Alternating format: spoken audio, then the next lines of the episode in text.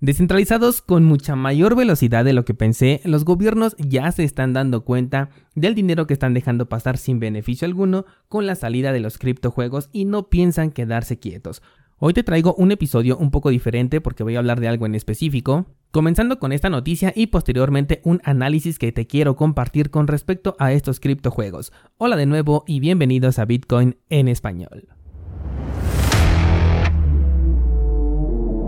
En este podcast adoptamos la filosofía de una economía sin intermediarios, una interacción económica punto a punto que nos permite transferir valor sin ninguna clase de restricción.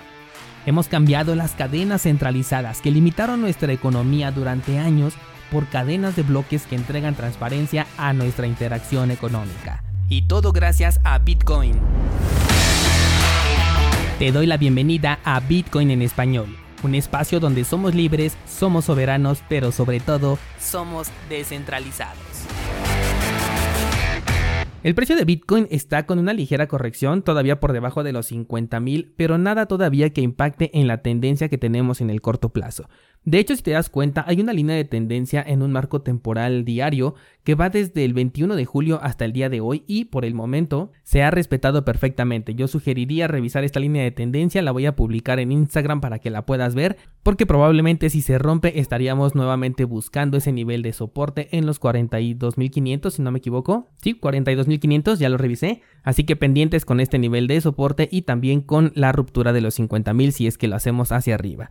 Por supuesto, el mercado está eh, siguiendo la tendencia de Bitcoin con una ligera corrección, pero aquí vamos a destacar a la criptomoneda PBU, que es la que viene del juego de Plant vs. Undead, la cual ahorita tiene un desprendimiento de la tendencia en general y está subiendo muy bien su precio. Esto se debe a la reciente publicación de su roadmap, el cual tiene algo bastante interesante que lo va a diferenciar de todos los otros criptojuegos o al menos de los que conozco. Y es que piensa crear su propia blockchain y no está muy lejos de ello, por lo que incluso podríamos verlo este mismo año.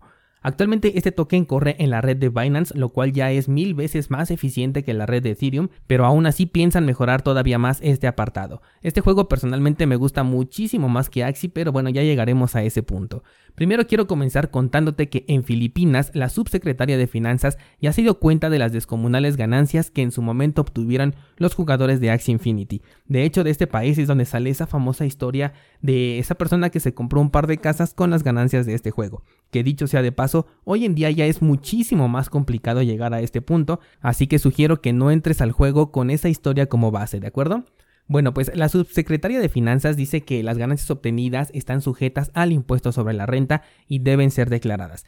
Asimismo, dice que Sky Mavis no se ha registrado en el Buró de Rentas Internas, pero espero que lo haga muy pronto.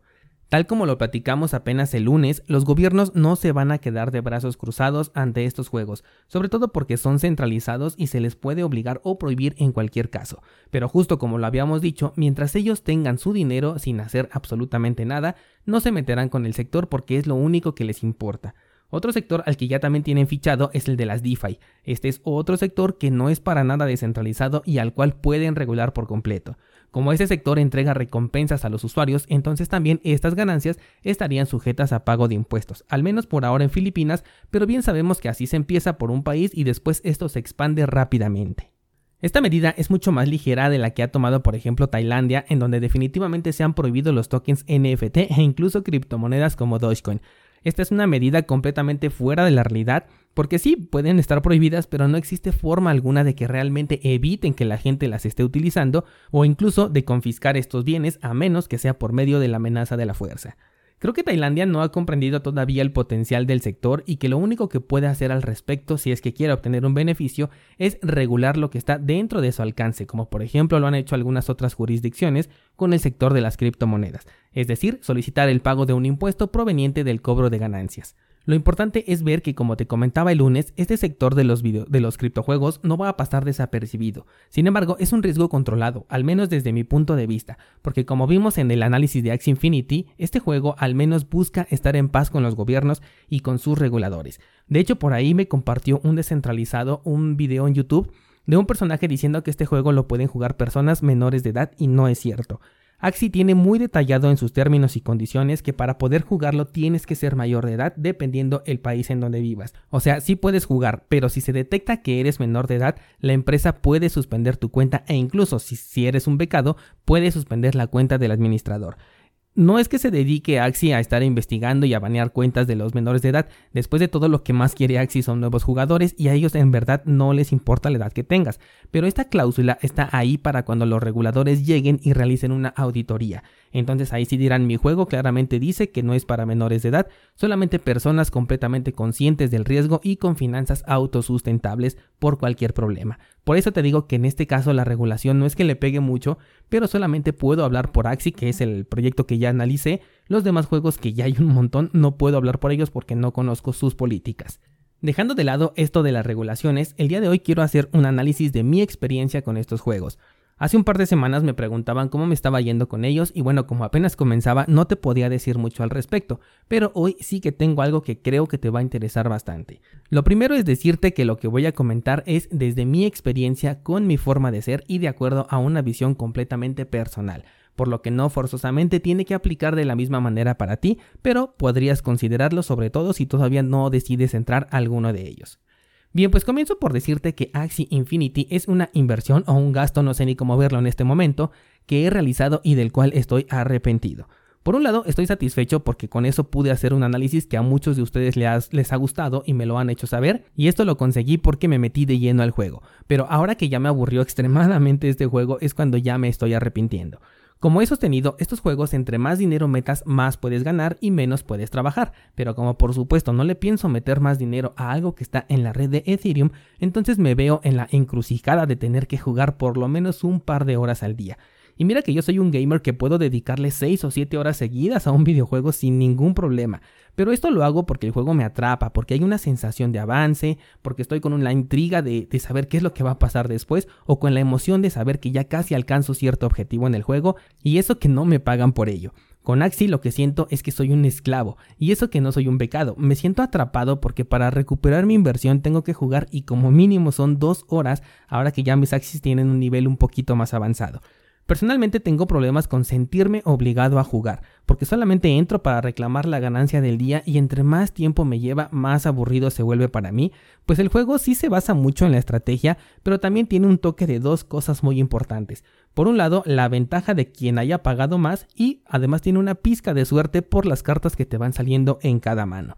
Entonces no consigue atraparme bastante como para dedicarle ese tiempo durante cada día, pero lo que me hace estar ahí es la simple sensación de que si no lo hago, pues simplemente pierdo mi dinero. Y bueno, tú dirás, ok, pero puedes vender tus Axis y justamente en el análisis de este proyecto que puedes encontrar en cursosbitcoin.com diagonal análisis, te cuento un curioso caso que pasé en el año 2017 en donde me quedé atrapado con unos NFT que nunca pude vender.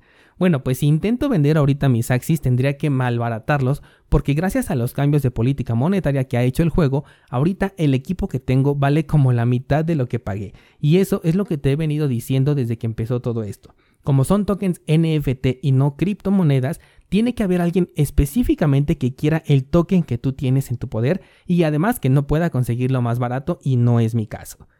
Hace poco un descentralizado me escribió para decirme que no está de acuerdo en que no recomiende este juego para aquellos que todavía tienen la duda. Sin embargo, mantengo mi postura e incluso la reafirmo, pero siempre desde mi posición personal. Axi no es rentable para mí, y eso no significa que no lo sea para ti. Te explico. Axi no solamente requiere una inversión fuerte de dinero, sino también de tiempo, y ese tiempo es el que no se ve recompensado por el dinero que estás recibiendo. Estamos hablando de que como mínimo te la pasas tres días enteros de cada mes jugando a cambio de sí una recompensa económica, pero que para mí no vale la pena. Aclaro que si no cuentas con una forma de conseguir esta misma cantidad o una similar por el mismo o menor esfuerzo e inversión de tiempo, entonces para ti sí puede ser rentable. Pero personalmente soy capaz de elegir un ingreso que bien sea pasivo o al menos que requiera una menor cantidad de tiempo con la que obtengo, si no es la misma cantidad de dinero, entonces una que se le acerca bastante, pero que disminuye mucho la inversión de mi tiempo y eso para mí vale muchísimo más. Ahora, te voy a hacer una comparativa con Plan vs. Undead para que veas la enorme diferencia. Con Axi tienes que invertir por lo menos unos 600 dólares de entrada y eso te daría un equipo bastante básico que probablemente no lo puedas vender después, Al menos que lo malbarates como me está pasando a mí en este momento y eso que yo no invertí 600 sino muchísimo más. Después tienes que invertir por lo menos dos horas diarias para obtener una ganancia que se acerca a los 300 dólares. Esto a precio del día de hoy como está el token de SLP. Y considerando que no dejes de jugar un solo día. Si tienes algún problema que no te permita jugar un día, entonces esta ganancia se reduce. Además tienes el inconveniente de que para entrar ya estás en números rojos desde el día 1 tanto por el gasto que hiciste por comprar los Axis más la comisión que pagaste por transferir algo en la red de Ethereum y aparte cuando quieras sacar tus ganancias tienes que sacrificar otra parte de tus ganancias en pura comisión. Yo pensé que esto lo iban a solucionar con la llegada de SLP a la red de Binance, pero hasta el momento parece que solamente es una mecánica de Binance para que puedas utilizar SLP fuera del juego, pero los de Mavis no les veo ninguna intención de agregarlo como método de retiro de ganancias. Por otro lado, con Plan vs Undead, la inversión de dinero mínima está alrededor de 200 dólares, esto para comprar las plantas temporales y los recursos para volverte un granjero.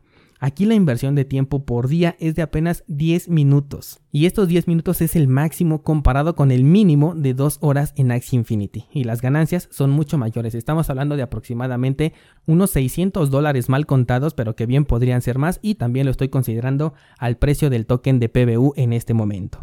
Aquí tengo que explicarte cómo llego a esos 10 minutos. Y es que desde que implementaron lo de los 50 LE por cada 15 riegos de plantas, para mí fue perfecto, porque a mí no me interesan los regalos que dan si después de todo me están regalando puntos con los que puedo solventar la compra de lo que necesito y además eso que compro me vuelve a dar más puntos. Así que yo no me la paso buscando las plantas con menor cantidad de riegos, sino que entro al primer terreno que encuentro y riego 15 veces seguidas. Obtengo mis 50 LE y me retiro del juego. Ya después solamente entro un par de ocasiones para ver si mis plantas requieren agua o tienen algún cuervo, lo cual me lleva por lo mucho dos minutos y de nuevo sigo con mis actividades normales. Y fíjate que esta estrategia la están tomando muchos. ¿Por qué crees que hay plantas con hasta 500 riegos aplicados? De hecho, he visto plantas con hasta 900 riegos, y es que el regalo por el que se compite no vale más que el tiempo que implica buscarlo si aún así puedes conseguir ganancias prácticamente pasivas. Mi conclusión con esto descentralizado, recordándote que es algo completamente personal, es que si pudiera vender mis Axis en este momento sin aceptar una pérdida, lo haría sin dudarlo y con eso me compraría unas plantas que me den una ganancia pasiva con una menor cantidad de tiempo invertido. Considero que en este momento Plants vs. Undead es un juego que está muy roto todavía, le faltan muchísimos cambios, seguramente esto va a dejar de ser al menos tan rentable como lo es en este momento, así que también considéralo dependiendo del día en que escuches este podcast, que las cosas pudieron haber cambiado de una semana a otra. Estoy seguro que las recompensas las van a reducir y que ya no se va a ganar exactamente lo mismo, pero al menos desde el punto en el que entré a este momento, yo puedo decir que ya recuperé prácticamente el 50% de mi inversión, cuando en Axie Infinity no he llegado ni al 10%. Con esto abro el debate para el día de hoy. Cuéntame descentralizado si tú juegas, qué experiencia has tenido y si no has entrado entonces qué nuevos pensamientos llegan a tu mente tras escuchar este episodio. Tienes el enlace a mi Instagram en las notas del programa o bien cuéntaselo a toda la comunidad de descentralizados entrando al grupo de Discord en cursosbitcoin.com diagonal Discord.